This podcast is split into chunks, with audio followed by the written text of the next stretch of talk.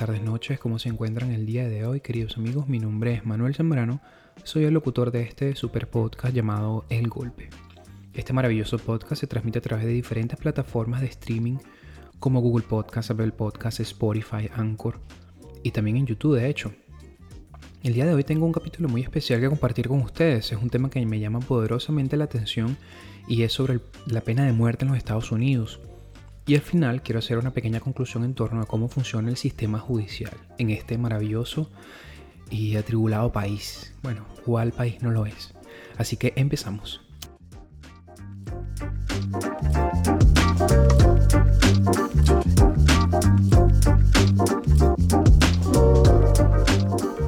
Probablemente me vas a escuchar con un poco de eco porque estoy grabando desde la sala de mi casa y no desde el estudio que es donde por lo general hago estos episodios, donde sale la magia de estos episodios.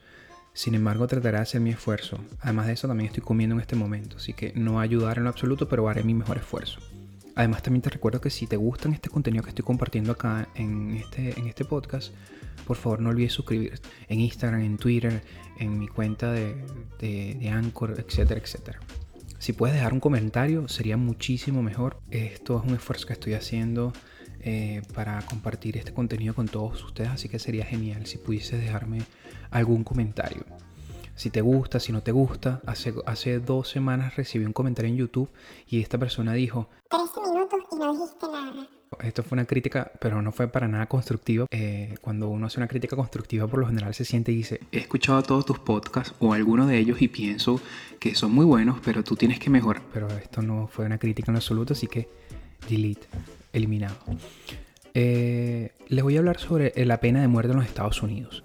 En Estados Unidos, el gobierno federal ha llevado a cabo la primera ejecución de un preso en 17 años. Early, the Supreme Court issued a 5 to 4 decision clearing the way for federal executions once again, and they started this morning in Indiana with David Lewis Lee. Estados Unidos realizó este martes su primera ejecución federal en 17 años. La pena capital se le aplicó a un supremacista blanco quien mató a una familia en Arkansas en el año 1996. Su ejecución se realizó pese al rechazo de la familia Debo decir que la mayoría de los adultos estadounidenses apoyan la pena de muerte para las personas condenadas por asesinato. Cuando yo hablo sobre todo esto, vamos a hablar sobre las personas que ya están condenadas porque mataron a alguien más. Y esto es según la encuesta, la encuesta de Pew Research Center del 2021. Al mismo tiempo, la mayoría cree que la pena de muerte no se aplica de manera racialmente neutral, no disuade a las personas de cometer delitos graves y no tiene suficientes garantías para evitar que una persona inocente sea ejecutada. El uso de la pena de muerte ha disminuido gradualmente en los Estados Unidos en las últimas décadas. Un número creciente de estados la han abolido y las condenas a muerte y las ejecuciones se han vuelto menos comunes. Pero la historia no es de un declive continuo en todos los niveles de gobierno. Si bien las ejecuciones a nivel estatal han disminuido, el gobierno federal condenó a muerte a más prisioneros bajo el presidente Donald Trump que en cualquier otro momento desde que la Corte Suprema restableció la pena capital en el 76. La encuesta realizada del 5 al 11 de abril entre 5.109 adultos estadounidenses en el panel de tendencias estadounidenses del centro, cuando hablamos del centro estamos estamos hablando del centro de Pew Research, que está que el artículo en el que está basado, el informe en el que está basado este podcast, encontró que el apoyo a la pena de muerte es 5 puntos porcentuales más bajo que en agosto del 2020. Si bien el apoyo público a la pena de muerte ha cambiado solo modestamente en los últimos años, el apoyo a la pena de muerte disminuyó sustancialmente entre fines de la década de los 90 y el 2010.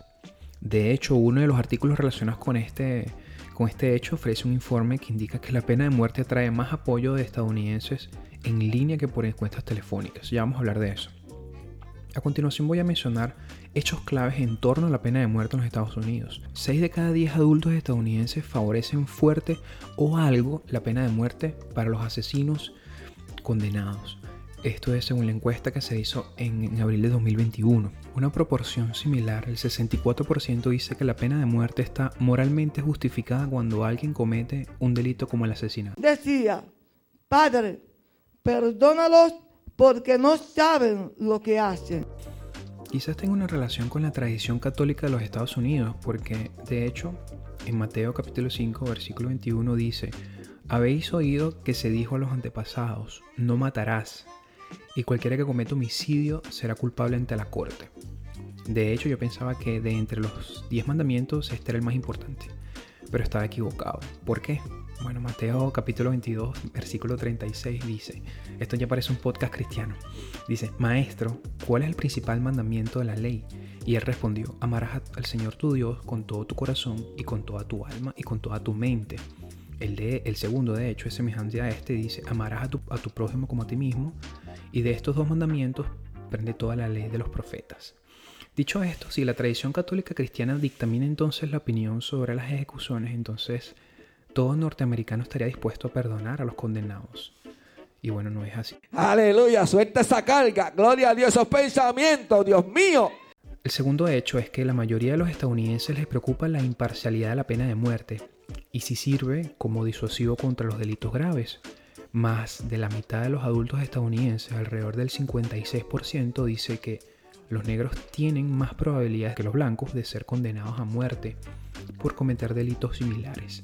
Aproximadamente 6 de cada 10, es decir, el 63%, dice que la pena de muerte no, no disuada a las personas de cometer delitos graves y casi 8 de cada 10, es decir, el 78%, dice que existe cierto riesgo de que una persona inocente sea ejecutada. Las opiniones sobre la pena de muerte varían según el partido, la educación, la raza y el origen étnico. Los republicanos y los independientes de tendencia republicana son más propensos que los demócratas a favorecer la pena de muerte, es decir, un 77 contra un 46%. Aquellos sin educación formal también son más propensos a apoyarla. El 68% de aquellos con un diploma de escuela secundaria están a favor de la pena de muerte en comparación con el 63% de aquellos con un diploma de educación universitaria. 49% con una licenciatura, un 44 con los que tienen un título de posgrado y la mayoría de los adultos blancos, que es decir un 63%, asiáticos otros 63, hispanos un 56, apoyan la pena de muerte. Pero los adultos negros están divididos equitativamente entre un 49 y, 40 y 51 en favor y en contra. Las opiniones sobre la pena de muerte difieren según la afiliación religiosa, por supuesto.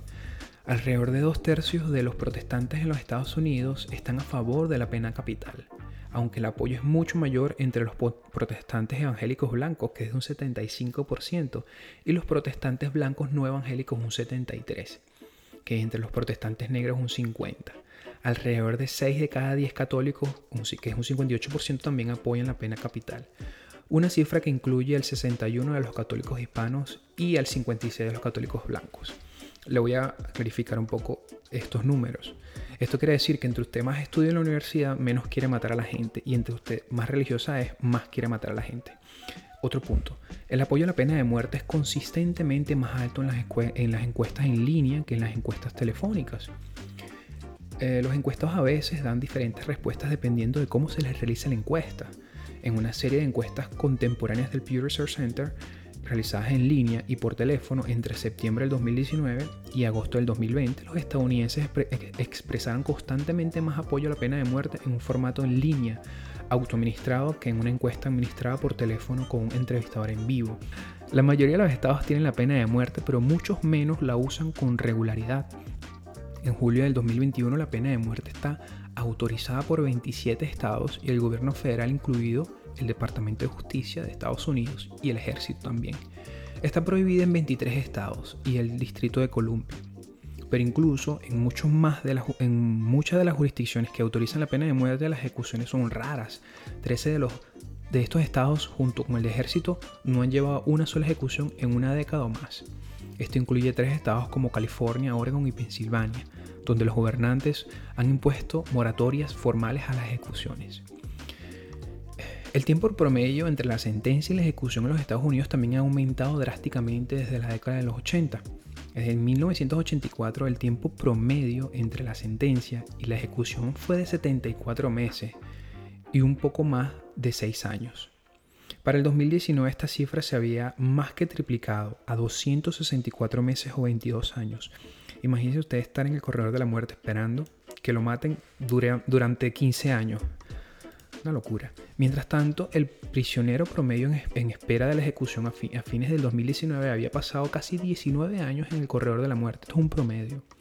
Una variedad de factores explica el aumento del tiempo transcurrido en la galería, incluyendo largas apelaciones legales por parte de las personas condenadas a muerte y desafíos a la forma en que los estados y el gobierno federal lleva a cabo estas ejecuciones, incluyendo fármacos utilizados en las inyecciones letales, etc. En California, por ejemplo, más reclusos condenados a pena de muerte han muerto por causas naturales o por suicidio que por ejecuciones del 78. Esto es según el Departamento de Correcciones y Rehabilitación del Estado. El artículo 3 de la Constitución, para hablar un poco sobre el sistema judicial en los Estados Unidos. El artículo 3 de la Constitución de los Estados Unidos le otorga a cada persona acusada de un delito el derecho a un juicio ante un juez competente y un jurado conformado por otros ciudadanos. Ahora, ¿sabía usted que los jueces de las Cortes Supremas no tienen un plazo fijo? Su nombramiento dura hasta su muerte, su jubilación o hasta que el Senado falle a favor de su destitución, como sucedió recientemente con la jueza Ruth Hainborg, que, ¿se acuerdan? Que hubo todo un escándalo porque Trump asignó a una, a una conservadora. Bueno, eh, desnivelando pues esta balanza entre liberales y conservadores. Pero bueno, el punto es que esto es intencional ya que protege a que los jueces de los deseos pasajeros del público y les permite aplicar las leyes desde una perspectiva única de justicia y no por precauciones electorales o políticas. Pero si partimos de esta premisa, podemos sugerir de que las dictaduras son entonces los mejores sistemas de gobierno. Que bueno, eso también es debatible, porque yo lo he dicho varias veces en nuestro podcast. El artículo 3 de la Constitución, el cual establece la rama judicial, da amplia discreción al Congreso para determinar la forma y la estructura del sistema judicial federal. De hecho, se ha dejado decisión al Congreso el número, el número de jueces de la, de la Corte Suprema. En ocasiones ha habido tan solo seis jueces, mientras que el número actual es nueve, con un juez presidente y ocho jueces asociados. La Constitución también le ha dado poder al Congreso para crear tribunales subordinados a la Corte Suprema. Con este objetivo, el Congreso ha creado las Cortes Distritales de los Estados Unidos, las cuales juzgan la mayoría de los casos federales. Fíjese que a partir de esta encuesta eh, dice que la gente piensa que ya el sistema de justicia con, con las penas de muerte ya no son correctivos para que la gente no cometa delitos. Es decir, se supone que si tienes a alguien que robó y le cortas una mano, se supone que ya los demás no van a robar porque, bueno, saben lo que les toca. Pero partiendo de, esta, de este informe, del Pew Research, ya la gente piensa que ya eso no es así. Y de igual forma la gente va a seguir robando o haciendo lo que hace. Bueno, porque yo creo que la sociedad está destinada a la perdición, siempre lo he dicho. Pero además de eso, no funciona como un correctivo. Pues. Entonces partiendo de ahí, ¿consideras que la pena de muerte sigue siendo un mecanismo válido o no? Espero que puedas dejar aquí tu opinión en la casilla de comentarios o me puedes escribir directamente a mi Twitter que está aquí abajo igual. Así que... Y suscribiros y tocar la campanita. Espero verlos en una próxima oportunidad, queridos amigos, y no se pierdan estos capítulos semanales. Hasta luego.